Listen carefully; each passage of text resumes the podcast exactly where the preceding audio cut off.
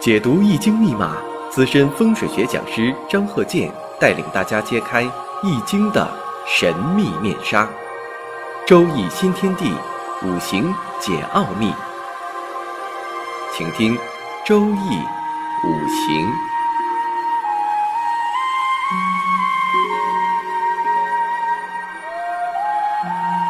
上山微电台荣誉出品。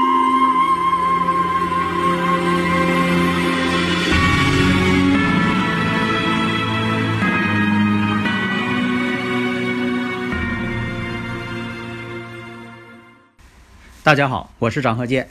周易五行啊，这堂我们接着上一堂那个课，就是有一个男士的这个生日五行，他在几十年失踪了。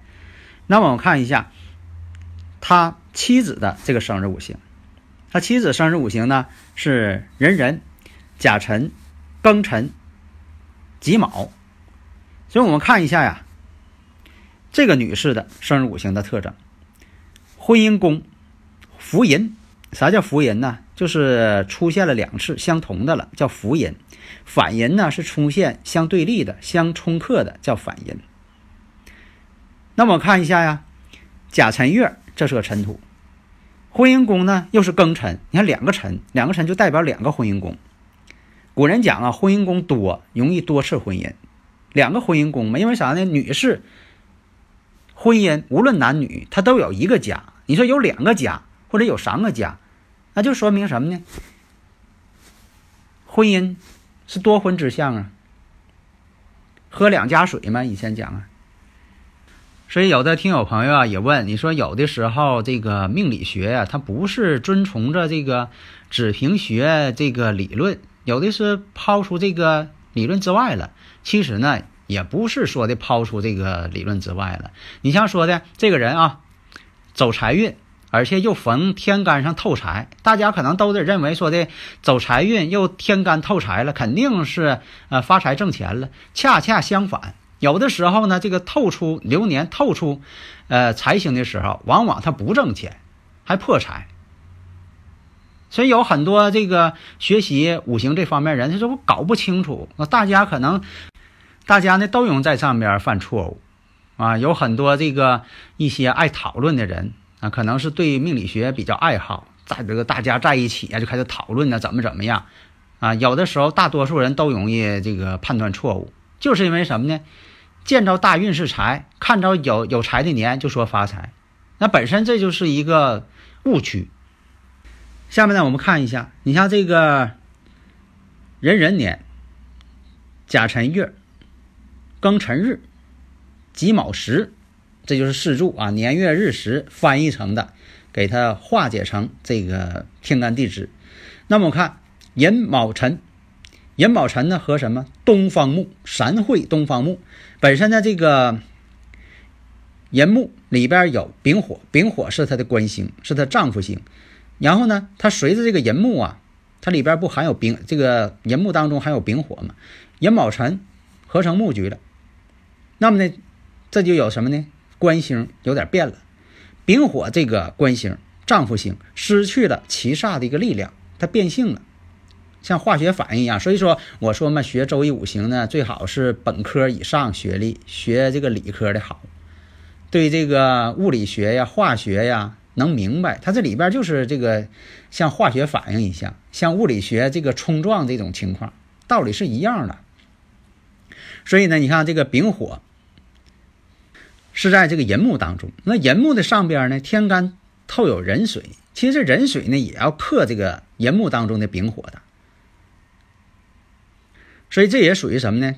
官星盖头，丈夫星被这个壬水所盖头了，盖住了，被这水给克了，冲灭了。所以说呢，这个女士这个先天五行上会出现两次婚姻的这种征兆，一个什么呢？夫星被克。婚姻宫两重，那么呢，在他这个辛丑大运当中，辛丑，辛丑与甲辰月，那么呢，也有这种相克关系。因为这个辛丑大运呢，辛金呐，它属于劫财运。在这里说一下，劫财跟财是对立的啊，财财是财，劫财呢是破财的意思。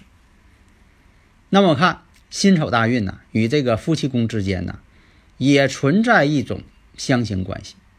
那有的说了，那这个辰土跟丑是相刑吗？丑行戌，戌行未呀，怎么他们之间也行呢？其实土之间也有相刑的。所以我们看呢，这个年上它有个食神，这个食神呢也是对婚姻不好的，食神多了变成伤官了。而现在我们看。婚姻宫呢又有卯辰相害，这个是确实是存在相害。婚姻宫两重，卯辰呢又相害。在他二十八岁的时候，己巳年，那么呢巳火当中也常有丙火，这还是个夫星，还是丈夫星，他以丙火为官星。那么与年支当中的寅木当中，丙火又是相刑，为什么呢？寅行巳，寅跟巳相刑，寅行巳，巳行身嘛。那么寅巳相刑，丑跟辰。也属于一种相刑，那么这个官星啊，都是在相刑了。所以说呢，在五行当中啊，这种对丈夫的这种啊影响力就会变大了。况且婚姻宫当中呢，见着这个己巳年，这个巳火见着辰什么呢？天罗，天罗地网。有这个见着天罗地网啊，很多呢都是出现一些不顺的事儿。天罗地网嘛，官非嘛。被网给罩住了，还有一种啥呢？爱得病，得病住院也属于天罗地网。男怕天罗，女怕地网。其实见着天罗地网谁都不好。为啥说住院也算天罗地网呢？被大夫给看住了，那大夫告诉你，二十四小时，呃，多少天不准下床，不准出这个重症监护室。大夫护士天天扎针，开刀动手术，呃，得病总是痛苦的。所以这也是一种天罗地网，也给困住了。所以有的朋友就问嘛，说的这个钱钱一起函谷关什么意思啊？这个好几十句呢。这什么呢？就是有的人吧，你像写书的人吧，应该用大白话能告诉人家，让人明白呀。你像我讲课都是让大家明白呀。你说的，你说我说这些东西像天书似的，有啥用啊？显得自己高深呢？大家呢，如果有理论问题，可以加微信幺三零幺九三七幺四三六。呃，悬空罗盘上、风水罗盘上，你会看出来戌乾亥嘛。所以说，你看这个乾啊，这个乾卦乾宫当中，它就包含着戌乾亥嘛。还有这个乾巽相见有凶灾，这也好理解。那巽卦是什么呢？辰巽巳嘛。你看辰巽巳，巽卦当中它就包含着。尘土跟是跟这是火嘛，天罗地网相见嘛，这不很好解释，大家就都明白了。你说写书这人是故弄玄虚呀，还是说的显得自己水平高啊？写的像天书似的，让大家这个丈二和尚摸不着头脑啊，弄得满头雾水的。所以说的真传一句话，假传假传万卷书。你我要是说的教你我几句话，大家就都明白了。所以你看他这就是天罗地网相见嘛。天罗相见，所以在这个婚姻宫、夫妻宫，咱就说日主夫妻宫啊，也叫婚姻宫，出现这种辰巳相见的时候，也会出现一些问题。你像冲婚姻宫、行婚姻宫、天罗地网见婚姻宫，有的时候呢，你告诉他了，说你耐住性子啊，呃，别夫妻吵架呀，一定要注意呀。他当时答应了啊，好啊，我一定忍住。到那时候他还忍不住。鬼使神差的，可能就要出现一些过激的行为。所以大家呢，如果有理论问题，可以加我微信幺三零幺九三七幺四三六，咱们共同探讨。所以说，我就讲呢，用这个正五行来分析，重五行轻神煞，重五行轻格局，不为喜用神而喜用神。你看这个辰巳相见了，也注定了这一年当中会夫妻分离。所以在这一年当中呢，就说这个丈夫呢失踪了。你看他们夫妻之间呢信息同步，你从他的身上看出端倪，在他的身上也有这种情况，只是说呢表现形式不同。所以以前呢也有一些人呢问呢说你比如说我同一件事儿，我摇一卦，就用那个啊乾用这个大钱乾隆钱呢，你说我摇一卦，摇完之后我觉得不好，我能不能重摇？同样一件事儿，我觉得这个卦上不好，再重摇一次行不？古人讲事不过三，如果说你觉得这个第一卦看起来呢不太清楚，呃，反应的模棱两可，你再摇一卦也行。事不过三，你不能说的再三再四，你总不好啊。呃，现实当中呢，我也发现了，你比如说这个人呢，哈，呃，第一卦没摇好，他说再摇一卦吧，这卦摇的不好，再摇一卦还是这个事儿，哎，再摇一卦，摇完之后这卦象是变了，但是反映的情况没有变。你看这个人呢，这个呃，问这个婚姻啊，摇上一卦，呃，出现什么呢？适应相克，适应相克肯定是不好啊。啊，那一看不好，再摇一卦，再摇一卦，一看官星空亡，再摇再摇，夫星入木，这都是对婚姻不好啊。实在不行，再来一卦吧。啊，这回可好啊，官星都没有了，官星不上卦，这些事情呢，它都反映出啊婚姻要破裂这种征兆。只不过每回呢，反映的这个形式不同而已。就像有的人他不会做饭，他为了显示他会做。第一次一做，哎呦，忘放盐了。那我没事儿我再来一次，我再做一回，再做一回。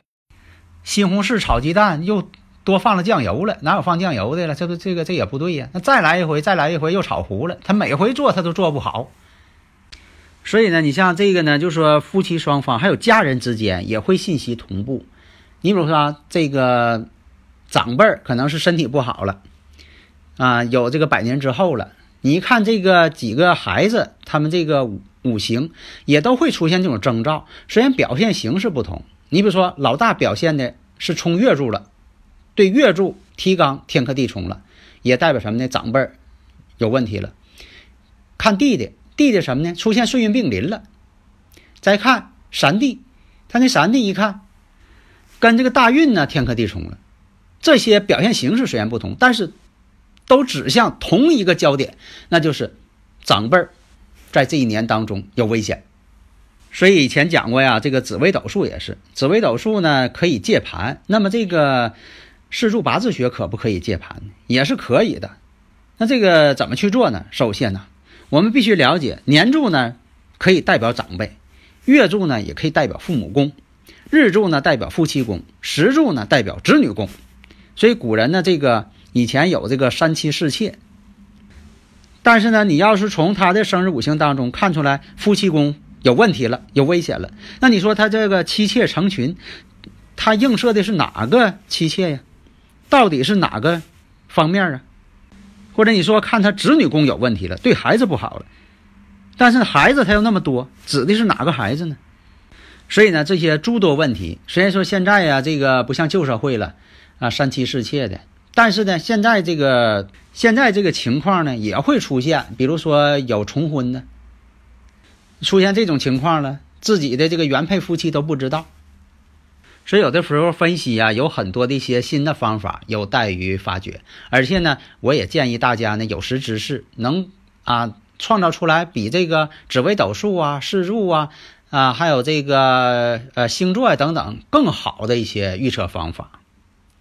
所以你看这个生日五行，刚才我说了，壬壬、甲辰、庚辰、己卯，有的时候你一下就看出来，他这个日子呢，庚辰日啊。你像我讲讲这个阴差阳错日了、魁罡日了、那十个大败日了，这些是什么呢？这属于神煞，它不是说的五行学，但是什么呢？神煞呢也可以用，有些神煞呢也挺灵验的，也挺准确。所以说呢，这个大家呢把这些日子、这些神煞也可以背一背，但是呢神煞太多，有用的你背，没有用的就别背了。现在有些人呢就是不会学习，白费功夫，费了很大劲。还有是到外边去，呃，听什么课的，花了不少钱那，听听完之后呢，来最基本的这个东西他也没学会，也不知道是学什么了。所以学呢要讲究方法，你看我是怎么讲的。你像就像这个学外语似的，你要想学好口语呢，就是要有这种语感、语言环境，是吧？你一听就能反应过来。你说我听完外国人说话没反应过来啊，看到单词我才能反应过来，那这个事儿呢就很麻烦。现在很多学习都是这样嘛，学这个五行也是一样，看了半天没看出来，那别人一告诉你才恍然大悟啊。这是阴差阳错日啊，我咋没看出来呢？哎呦，这是四柱全阴全阳啊，就我咋没看出来呢？你要一告诉他四柱全阳，哎呀，可不是咋的，四柱全阳。你要不告诉他，看了半天了也不知道是全阴全阳，因为他没往那上想。你像很多这个研究好几十年的人了，对这个格局啊总在研究，这个格那个格，啊，最后呢还是没有格。还有的是什么呢？以前有这么一个人儿，这就是以前我认识的，他呢不会这个看八字的、看四柱的，他就会看点相，看这个人的看相、面相、手相，会看这个。但你说这个看相呢，收费太低；看八字四柱呢，收费高。所以说他就是会排四柱，把这四柱排出来了，他不看这个四柱八字，呃，看别人这个相，用相来说。这就属于这个投机取巧了。其实呢，这个四柱八字啊，这个反映的这个情况跟这人的相貌也是同步的，他不会说的整的十万八千里似的都不挨着，他之间也是同步。但是这个相学呢，对这个时间的概念比较模糊，比如说对流年的预测有些模糊。四柱学呢，则为准确。啊，板上钉钉那些东西，精确，啊，所以说呢，四柱学呢一直流传甚广，啊，现在这个外国呀、港台两岸四地呀，啊，都是研究这个四柱学，特别是啊找子时啊，啊，把这个子时分成两部分呢，你看这现在呢都是很推崇的。还可以说的对这个真太阳时，就是预测的时候，就按照他出生的地点，哪怕是他外国出生的，就按照外国的时间，不用给他换算成北京时间，那用不着的事儿。为啥呢？你说这个外国人他是晚上出生的，你非得换成这个北京时间白天出生的，那不就弄两岔去了吗？他晚间出生的，他就接触的是阴气，你非得说的是阳气。所以我经常讲嘛，我说元朝的时候，中国元朝地域广阔。如果在在这个地球的这个西边，比如靠近欧洲的啊，有中国人，那他这个给孩子这个记这个出生时辰的时候，他一定按照他的当地时间，他不可能去按照北京时间来计算。所以有些事情必须得科学的去认识。好的，谢谢大家。登录微信，搜索“上山之声”或 SS Radio，关注上山微电台，让我们一路同行。